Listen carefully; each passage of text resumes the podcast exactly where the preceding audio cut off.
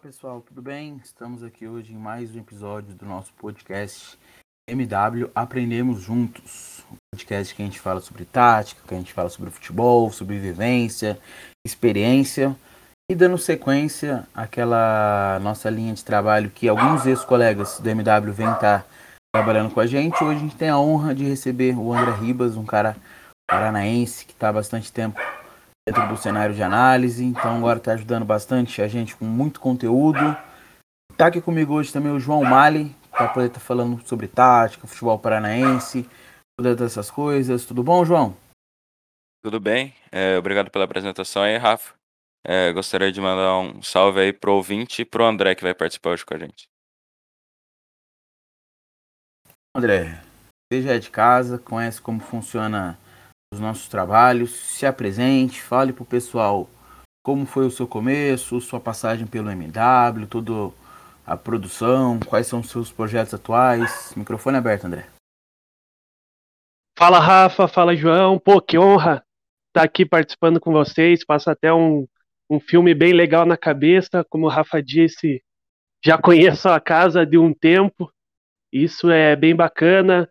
É, sou formado em jornalismo e no começo de tudo isso, na internet, lá no Twitter, vi no MW um espaço para tá me aprofundando né, no futebol, na, nas, nas análises, e o MW foi uma escola assim é, muito interessante para esse meu começo. Foi onde eu testei bastante coisa, cometi vários erros, aprendi muito, e eu acho que foi o, é o que eu considero mais importante, além de ter criado vários contatos, amizades, o aprendizado nesse período foi enorme. Então fiquei aí por volta de um, fiquei um bom tempo aí no MW, depois dei uma rodada aqui pelo Paraná em algumas rádios, jornais, Globo Esporte e agora estou aqui numa rádio de Curitiba, é, a Banda B, que acompanha bem de perto o dia a dia de Atlético Curitiba e Paraná. E sempre tento trazer um pouco é, dessas informações né, sobre os times paranaenses. Hoje em dia a gente tem um Atlético em destaque, um, um Coritiba fazendo uma campanha interessante na Série B, um Paraná que não está tão bem, mas é, sempre tentando levar essa, é, um pouco mais de informação, dando esse destaque para os times paranaenses. Mas estou muito feliz de estar aqui. Dentro disso mesmo, André, acho que a gente consegue conversar bastante sobre várias propostas, várias coisas que aconteceram com, com alguns clubes aqui no Paraná Alguns deles, na minha visão, são exceção e outros dele que são mais ou menos tudo que já vem acontecendo com várias outras equipes. A gente estou o Paraná, que é uma equipe que eu estou acostumado a ver o Paraná transitando da Série A com duas ou três temporadas, cai para a Série B, fica no máximo ali dois anos e já retorna para a Série A. Hoje, pois a é. Um, hoje a gente vê um Paraná na Série C, não sendo uma equipe favoritaça ao acesso. Então isso vai fazendo com que a gente consigo fazer uma leitura e ao mesmo tempo a gente consegue fazer a leitura do Atlético que se consolidou, é profissional, tem toda uma linha de trabalho, vem conquistando alguns títulos. Obviamente tem um presente que a gente consegue falar muita coisa sobre ele, tanto positiva quanto negativa, mas é inegável que o Petralha tem características que fazem com que o Atlético se mantenha dentro do seu perfil. E dentro disso, André, minha primeira pergunta é como você enxerga todo esse processo do Atlético, e a gente que é do estado sabe que não começou é, dois, três anos atrás, é um processo desde a Arena Kiosera, de todo o processo da reforma do estádio, onde tinha a escola do lado, teve reforma com o jogo. Como que você enxerga todo o pacote atlético desde o Campeonato Brasileiro, onde a equipe conseguiu ser campeã no início dos anos 2000, depois, onde teve rebaixamento, depois conseguiu voltar para a Série A e hoje figura entre, umas, uma da, entre uma das grandes equipes do futebol brasileiro. É perfeito, Rafa. Você conhece muito bem como funcionam as coisas aqui. E o Atlético é um dos grandes exemplos do futebol brasileiro, de que você não faz a coisa do dia para noite, que você não vai conseguir ter resultado do dia para noite. É um trabalho construído passo a passo e o Atlético fez isso com o Petralha. É, no, nos anos 90, teve a virada de chave após um clássico. Aqui a gente chama o clássico da Páscoa, que o Curitiba acabou goleando o Atlético e ali o clube, é, principalmente Petralha, tomou as ações à frente do Atlético e começou a, há uma revolução no Atlético, uma grande revolução, um projeto esportivo que vai além até do projeto esportivo, porque a gente fala de estrutura, é, de preparação de uma equipe vencedora, e isso passa por, pela estrutura, a construção de um CT, é, pensar em estádio, investimentos, como que a gente pode é, conseguir é, patrocinadores. Então, o Atlético, é, lá nos anos 90, já teve essa visão de como que poderia se projetar ao futebol brasileiro, como que poderia pensar é, a sua forma de jogar, a sua construção passo a passo. E nesse processo ele passou por momentos positivos, como o título brasileiro nos anos 2000, como também um rebaixamento, é, vendo o Coritiba se destacando, é, principalmente falando de campeonato paranaense, que ainda tinha uma certa valorização é, um tempo atrás. E nesse processo o Atlético fez uma coisa muito importante que foi seguir o seu projeto. Claro, adaptações foram feitas, ajustes, mas sem largar o que ele acreditava que era um ideal, que, que era investir em sua estrutura, se preparar como uma empresa mesmo, ter uma estrutura para que seus funcionários, seus jogadores, técnicos conseguissem é, desempenhar um melhor futebol. E esse processo o Atlético passou ano a ano, é, tanto que a gente vê hoje a diferença dele, por exemplo, para um Coritiba que até anos atrás era considerado e era o maior time do estado, mas a gente viu o Atlético assim se transformando de uma forma, de uma maneira tão grande. E dentro desse processo também contando com atletas, né, que foram revelados, uma geração muito boa, como o caso do Renan Lodge, também temos agora o goleiro Santos mesmo, experiente, que está defendendo a seleção olímpica. Então, o Atlético vem colhendo, como você mesmo disse, vem colhendo os frutos não de 2015, não de 2010, é lá dos anos 2000, de um processo que ele realizou, que conseguiu o título da Sul-Americana, conseguiu o título da Copa do Brasil, e eu acho que o mais importante disso é, não é nem a conquista desses títulos, é que não foi por acaso. Hoje, se o Atlético entra numa Sul-Americana, é um dos favoritos. Se entra uma Copa do Brasil, como está hoje, chega numas quartas de final, já é olhado como um dos favoritos. E isso acho que é o mais importante do processo. Não foi por acaso que o Atlético caiu em duas finais. Foi porque construiu um projeto e ele vem se consolidando a cada dia. E dentro disso também vale o destaque que muito se fala sobre a questão de não que seja bom ser rebaixado, mas quando você tem um projeto, você tem uma estrutura, às vezes você é rebaixado, mas consegue crescer e consegue voltar ainda mais forte. Quando houve o rebaixamento em 2011, nesse mesmo ano o Curitiba foi vice-campeão para o Vasco. Em 2012, com o Atlético na Série B, o Curitiba foi vice-campeão para o Palmeiras. Em 2013, o Atlético já reestruturado, com tudo isso sendo potencializado, conseguiu ser vice-campeão para o Flamengo. Então, dentro disso, o futebol paranaense vinha em ascensão com essas conquistas, com esses vice-campeonatos, via o Curitiba teoricamente passar o Atlético e o Atlético ser rebaixado. Porém, isso fez com que o Atlético conseguisse manter o pé no chão, não fizesse loucura, não tivesse uma lógica de jogar todo o trabalho fora. E não só por isso, mas conseguiu fazer com que esses jogadores que você estou, eu até cito alguns outros que conseguiram desempenhar um bom papel dentro do, do futebol paranaense, participaram, interagiram bastante para que dentro disso conseguisse um bom papel no cenário nacional. E dentro disso também, eu acrescento uma outra equipe que eu acredito no projeto, que eu acho que vem sendo consolidado nos últimos anos, que é o Operário de Ponta Grossa.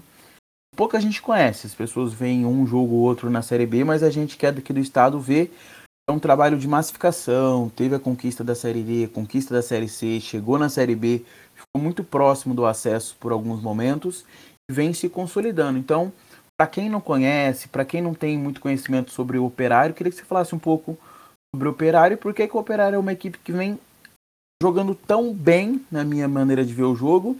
E o principal, uma equipe que propõe jogo, teve uma lógica de técnico durante muitos anos, agora mudou. Sempre tem um centroavante conhecido que faz 20, 30 gols na temporada. É um, uma equipe interessante de assistir. Queria que você falasse um pouco sobre o Operário também. É, perfeito, perfeito. O Operário também é um time que se encaixa disso, claro, com, é, colocando é um contexto diferente do Atlético, um, um clube menor, que vem buscando ainda uma estrutura é, maior, mas que também conseguiu colocar um, um, projeto no papel e o mais importante, colocar ele em prática. É, viu ali começando no Campeonato Paranaense, montando uma base, daí conseguiu a classificação para disputar um campeonato nacional, de lá já subiu, foi vendo que era possível, e nisso ele tinha uma base de grupo de eh, empresários, né, que hoje gerenciam o clube junto com o presidente Álvaro, e eles foram vendo o, o caminho que tinha que ser feito até o Operário conseguir chegar à Série B. O Operário conseguiu inúmeros acessos em sequência, foi um fenômeno isso, mas muito pela estrutura que foi dada ao clube, aos jogadores, ao projeto operário é, que foi realizado na cidade de Ponta Grossa. Tanto que se falou muito bem hoje, o operário não é olhado mais com aquele olhar de time, ah, quem que é esse time que está na Série B, logo vai para a Série C. Não, a gente vê o operário realizando contratações grandes, é, é considerando o cenário nacional, Rodrigo Pimpão, o Leandrinho, que jogou uma Série B muito interessante pelo esporte recentemente, que estava em Portugal, agora veio para o Operário, Leandro Vilela, que também se destacou no Paraná Clube.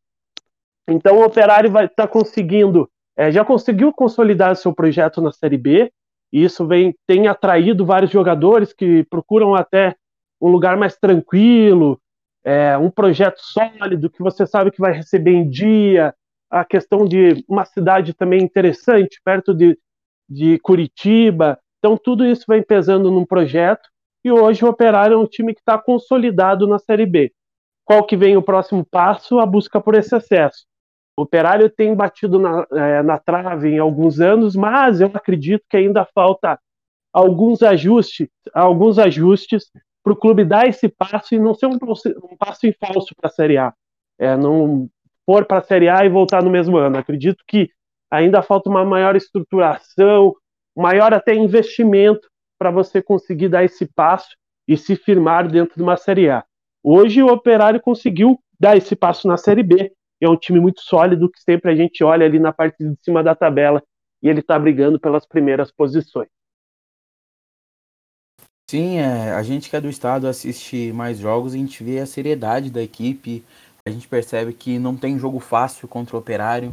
É, podemos tirar alguns recortes, algumas goleadas que a equipe tanto sofreu quanto fez. Porém, quando fez a goleada, eu não acredito que estava tudo certo. E quando tomou a goleada, não acredito que estava tudo errado. É um projeto. Perfeito. É um processo que vem sendo feito, vem se consolidando. Muitos jogadores jovens foram foram lançados pelo Operário e esses jogadores vêm ganhando rodagem, vêm participando. Eu até cito a questão do, do Tomás, um jogador mais experiente, que chegou junto com o Ricardo Bueno, para dar uma liderança maior ao ataque, após algumas saídas de alguns jogadores que fizeram boas, boas temporadas. Existe um, uma base que o torcedor consegue. Eu sei que é muito, muito clichê ou muito vago falar isso, mas o torcedor consegue identificar uma equipe titular da temporada, consegue identificar o lateral, Padrões. o lateral, a zaga. Então isso é muito, muito importante. E eu acho que equipes que conseguem fazer uma boa Série B são equipes que entregam isso pro, pro torcedor. Basicamente conseguem escalar um time de 1 a 11, um ou outro jogador que jogou menos ou mais, mas tem uma base. Frente a algumas equipes. Por exemplo, Londrina, que é a minha equipe, a equipe que começou a temporada e a equipe que vai terminar, se tiver dois jogadores iguais, é muito. O Operário não, o Operário vem vencendo isso, vem conseguindo fazer essa, essa, base de, de manter o elenco. Rafa, hoje você olha para o Londrina e você não sabe o que, que é o Londrina. É, é, difícil até de identificar alguns padrões. É, é sempre um trabalho que se inicia, é difícil você ter uma sequência. Como você disse, é um elenco que está se transformando a cada dia. Como o Paraná, é difícil da gente identificar qualquer cara do time. É, e só para passar por João rapidinho, eu fiz um levantamento esses dias. É, nos últimos quatro, 4 ou 5 anos, é, quase 70% de todos os atacantes, tanto centroavante quanto ponta quanto extremo, não fizeram gol nenhum. E quase 40% que foi contratado nem atuou. Então você analisa isso e você percebe uma coisa muito crítica. Do operário, se você fizesse esse mesmo dado, É, um ou outro que não atuou, geralmente são jogadores que já vieram para não atuar mesmo, são para completar elenco, ou jogador da base que sobe, e praticamente todos têm pelo menos participação em um gol. Então é uma questão de saber escolher, saber analisar e conseguir aproveitar da melhor maneira possível. Aí dentro disso já passo para o João, para o João tá continuando falando. O João também é daqui do Paraná, hoje Hoje o podcast é Porta, Porteiro e Portão, diretamente do, do Paraná. É, André, eu queria fazer uma pergunta para você agora. Como vocês estavam falando aí das dificuldades que alguns times do Paraná estão estão tendo aí, né? E o, o que vem se destacando recentemente é o Atlético Paranaense. Seria te perguntar qual que você acha que foi o ponto de divergência do Atlético para sair de um time é do nível dos outros ou até mesmo tá atrás do Curitiba, como vocês estavam falando que ele já esteve, é para hoje em dia tá brigando entre os maiores do país, brigando por título, ganhando Sul-Americana, Copa do Brasil e revelando grandes jogadores como Renan Lodge e Bruno Guimarães. Fala, João. Eu acho que o principal, a principal virada de chave do Atlético, e eu falo muito disso em relação ao Coritiba principalmente, que é o, querendo ou não, o espelho que a gente tem aqui no estado. Eu acredito que isso tá vai mudar porque o Atlético está elevando mesmo o seu patamar, mas eu acho que é o projeto esportivo. É, usando o exemplo do Coritiba mesmo. Coritiba hoje tem um projeto, entre aspas, que pensa a cada ano, ou se não a cada seis meses, o que ele vai fazer. É um projeto a curto prazo, em que você pede muito, o é, fica dependendo muito do resultado para você dar sequência.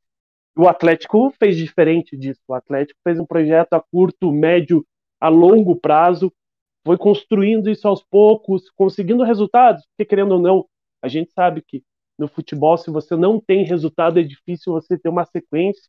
Então é importante é, você ter essas conquistas para você desenvolver seu projeto. E eu acho que a, a principal diferença é essa: o Atlético pensou a longo prazo, conseguiu colocar etapas importantes dentro desse processo de desenvolvimento de atletas, até a própria construção do seu CT, é, dar uma estrutura para suas categorias de base. A gente vê o Atlético vendendo jogador, como foi o caso do Bruno Guimarães, Renan Lodge e outros jogadores também que entram em um contexto diferente, como Robson Bambu, mas foi uma venda também importante do Atlético. Então o Atlético ele conseguiu pensar a longo prazo, é, pensar nessa formação de atletas e também pensar uma forma diferente de olhar para o mercado. O Atlético dificilmente vai entrar na disputa, por exemplo, com o Corinthians para trazer um Renato Augusto, foge dos padrões da equipe. Um atleta caro, é, teoricamente, dentro dos salários, o Atlético tem um teto salarial é, muito rígido no seu clube. Claro, agora que o Atlético ganhou dinheiro com a venda de atletas, precisa formar um time mais forte, a gente já vê o clube é, fazendo compras mais caras, como por exemplo do Uruguai da Veterans, foi uma, um movimento diferente do Atlético de mercado, foi uma contratação. Mas antes, a gente viu o Atlético fazer seu maior investimento da história, a contratação, por exemplo, do Abner Vinícius, que era um jovem lateral da Ponte Preta, destaque. Então, essa questão de prospecção de mercado do Atlético, eu acredito que também tem um impacto muito grande. O Atlético entendeu a forma que deveria olhar para o mercado, ó, esse jogador pode nos trazer um impacto de desempenho esportivo em um ano e depois a gente pode vender e com ele conseguir formar um time mais competitivo, investir em estrutura. Então o Atlético teve essa sacada de entender isso, o que muitos clubes brasileiros, a maioria não teve. Hoje a gente vê aí salários absurdos, muitas vezes, é, tetos sendo salários altos no futebol brasileiro e o Atlético sempre foi muito rígido com isso. E dentro disso, ele sempre conseguiu manter suas contas em dias, não fazer loucuras no mercado e agora também vai conseguindo fazer investimentos maiores para o seu time. É, continuando nesse assunto aí, sem querer fugir muito do tema assim, né? Mas o Atlético é, tá com esse projeto a longo prazo aí, muito interessante, que muita gente vem falando.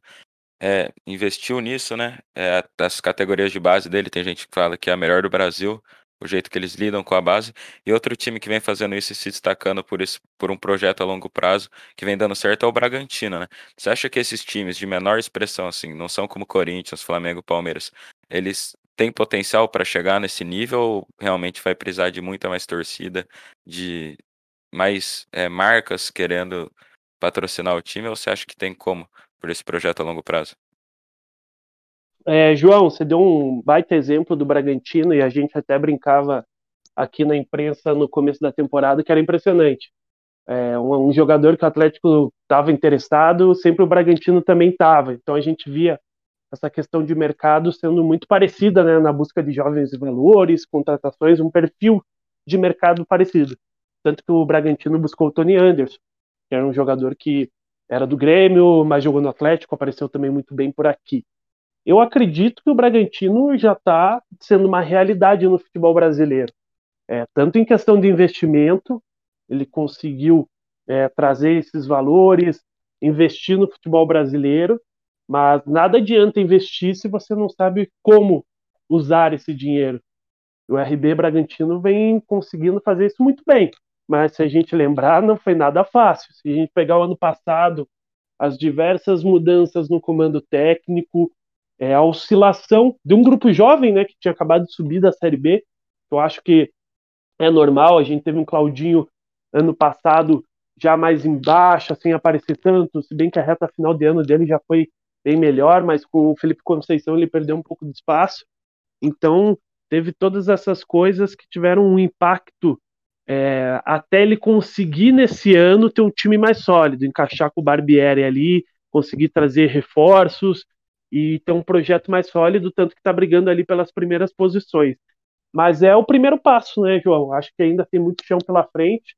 Como eu disse, teve um ano passado de oscilação, esse ano já está conseguindo ter um, um repertório, um, um padrão melhor, está conseguindo se manter melhor ali nas primeiras posições, sem sofrer tanto no brasileiro. Então, acredito, que é um passo a passo para ele tentar se consolidar no futebol brasileiro. Em questão de ideias, acho muito interessante, porque traz uma visão diferente que a gente estava acostumada estava acostumado a ver há alguns anos atrás. E vamos ver como que vai ser esse impacto ainda é, quem sabe com o Bragantino ganhando um título importante, acho que vai ser uma virada de chave interessante para a gente ver qual que vai ser o comportamento dos outros clubes brasileiros.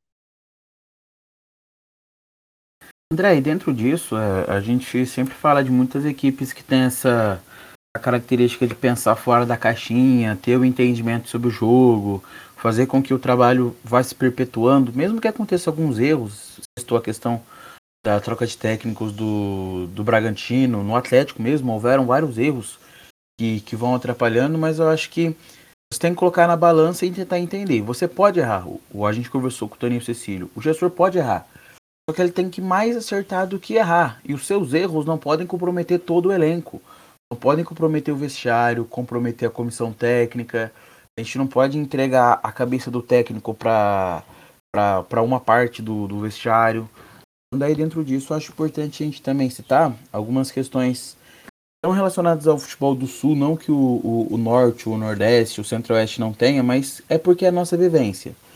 Dentro disso, a gente já viu várias equipes aqui do Paraná conseguirem alguns processos de se profissionalizar.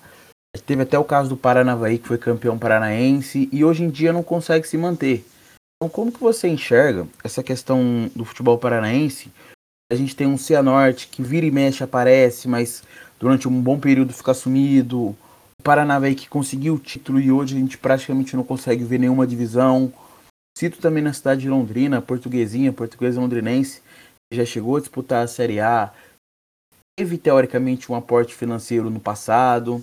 Como que você enxerga a característica de imaginar novos operários, novas equipes que briguem entre entre o G3, onde é o Paraná, o Atlético e o Curitiba.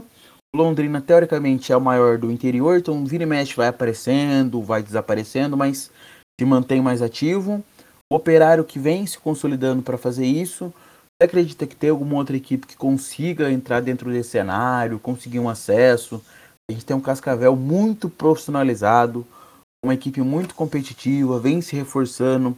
Você acredita que Cianorte, Cascavel, equipes desse, desse perfil consigam chegar numa série C, numa série B e entregar um, um desempenho que possa reproduzir e representar bem o nosso estado? Olha, Rafa, acho que você deu um grande exemplo que é o UFC Cascavel, é, que vem realizando um trabalho assim fantástico e vem realizando porque tem ali um grupo de empresários é, em volta do clube é, com capacidade para você ter um investimento, investir em estrutura. Pô, o UFC Cascavel tem um CT muito legal, é, até de conhecer assim em questão de o que ele fornece aos jogadores e conseguiu dentro disso pensar em um projeto. E a gente não está falando do FC Cascavel só nesse ano, é um clube que já vem tentando há uns pelo menos uns três anos é, ser um pouco diferente dos atuais times paranaenses.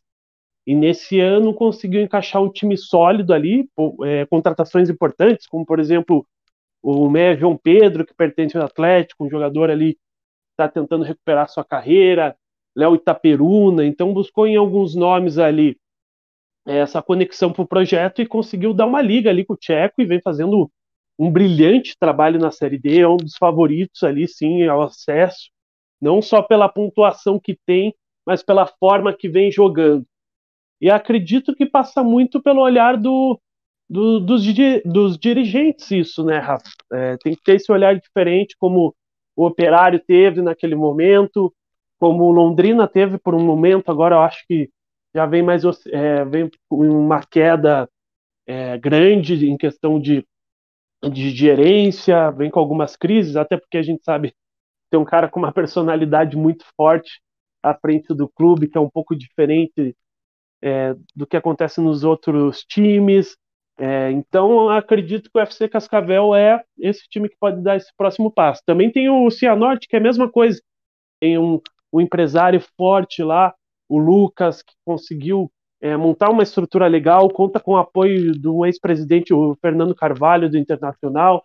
Então, são pessoas que tiveram uma visão diferente do futebol habitual, saiu de alguns vícios, como a gente vê vários times paranaenses, você citou o caso do Paranavaí, mas, pô, a gente tem um Toledo, que sempre ficam nessa mesmice é, de pensar a curto prazo, pensam só a cabeça ali para o estadual, e claro, muitas vezes é questão também financeira, é difícil você sair é, a pensar a longo prazo se você não tem uma base financeira bem estruturada, ainda mais com o calendário que a gente tem, que às vezes se disputa três meses só e você não tem mais calendário, você precisa fazer com contratos curtos e depende do impacto de um resultado esportivo.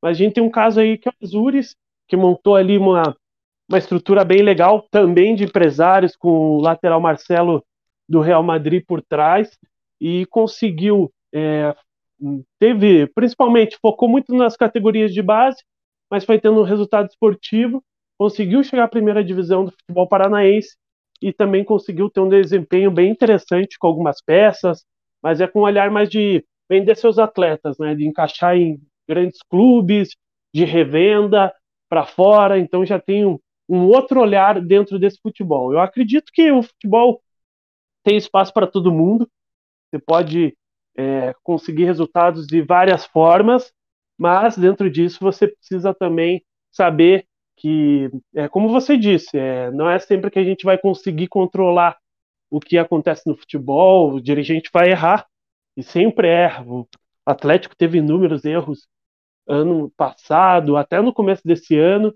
mas a função de quem está à frente do clube é tentar minimizar esses erros e você tentar controlar o máximo que é controlável no futebol. Essa que é a função. Se você consegue é, fazer isso, as coisas vão ficando mais fáceis e o, o grau de erro que você vai ter vai ser bem menor. Eu acho que a gente pode citar algumas outras equipes também, como o PSTC, que hoje em dia não é nem perto. Também um projeto bem legal. Uma equipe que conseguiu revelar muitas pessoas, a própria Junior Team, que tem o Vitor Hugo, o zagueiro Juninho, vários jogadores que participaram desse processo, então acho que o Paraná ele tem essa capacidade. Não é à toa que muitas pessoas vêm investir em equipes aqui. Por exemplo, se eu estou Londrina, que na minha visão é um clube empresa, não é no papel porque tem eleição, tem tudo mais, porém é um clube empresa. Então, dentro disso, acho que o Paraná ele entrega isso para as pessoas. O, os investidores têm a segurança. É, o próprio J. Malucelli, há muito tempo atrás, que é da família Malucelli e tudo mais. Então, dentro disso, muitas pessoas foram conseguindo produzir isso tudo.